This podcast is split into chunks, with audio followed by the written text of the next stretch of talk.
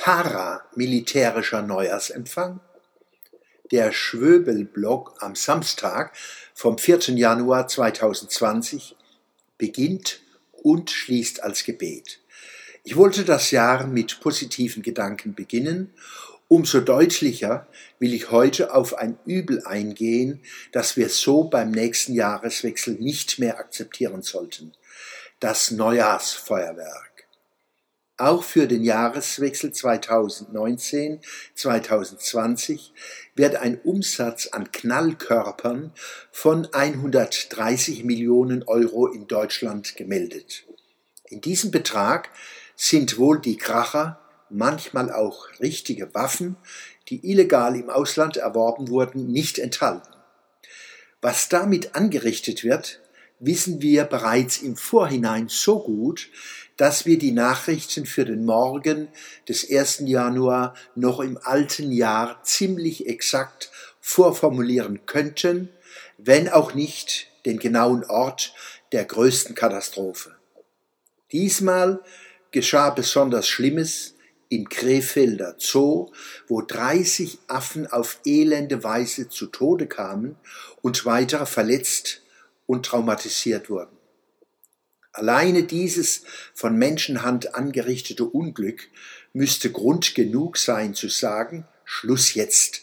Der Preis für das bisschen Spaßfaktor ist zu hoch. Hinzu kommen Hunderttausende von Sach- und Personenschäden und verängstigten und verstörten Tieren überall im Lande.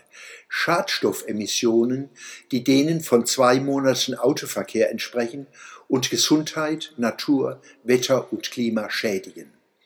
Was dieses Geballere in jeder Neujahrsnacht den tapferen Feuerwehrleuten und den Kräften in den Krankenhäusern zumutet, ist schlicht unverschämt. Die Bewegung Fridays for Future sehe ich kritisch.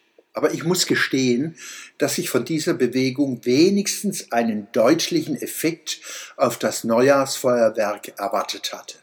Von wegen. Einmal mehr zeigt sich, dass es viel leichter ist, ganze Produktions- und Energiesysteme zu dekonstruieren und gleichzeitig andere, ökologisch höchst prekäre, wie die Windkraft, dem Lande aufzuzwingen, als massenhaftes, persönliches, sehr schädliches Verhalten von Menschen ökologisch produktiv und sozial emanzipativ zu überwinden. Auch dies zeigt, wie populistisch Klima- und Umweltpolitik in Deutschland stattfindet. Ist der Spaßfaktor am Feuerwerk so wichtig, dass all die Schäden, Tragödien und Belästigungen in Kauf zu nehmen sind? Oder steckt hinter diesem verstockten Beharren auf einer schlechten Gewohnheit mehr als nur Hauptsache ihr habt Spaß? Wahrscheinlich haben wir es auch mit Trotzreaktionen zu tun. Wenn wir schon unterm Jahr dauernd belehrt und zurechtgewiesen werden, wenn wir unterm Jahr das Maul halten müssen, um nicht in die böse Ecke gestellt zu werden, dann wollen wir nicht auch noch leise ins neue Jahr huschen. Im Neujahrsfeuerwerk könnte sich eine unterdrückte Wut austoben, ein Protest gegen Bevormundung durch Politik und Medien. Was besondere Heftigkeit des Feuerwerks in bestimmten Quartieren angeht, es könnte sein, dass Leute in Parallelmilieus es gewaltig krachen lassen mit der Botschaft, fürchtet euch, fürchtet euch vor uns paramilitärischer Neujahrsempfang? Leipzig-Konnewitz zum Beispiel.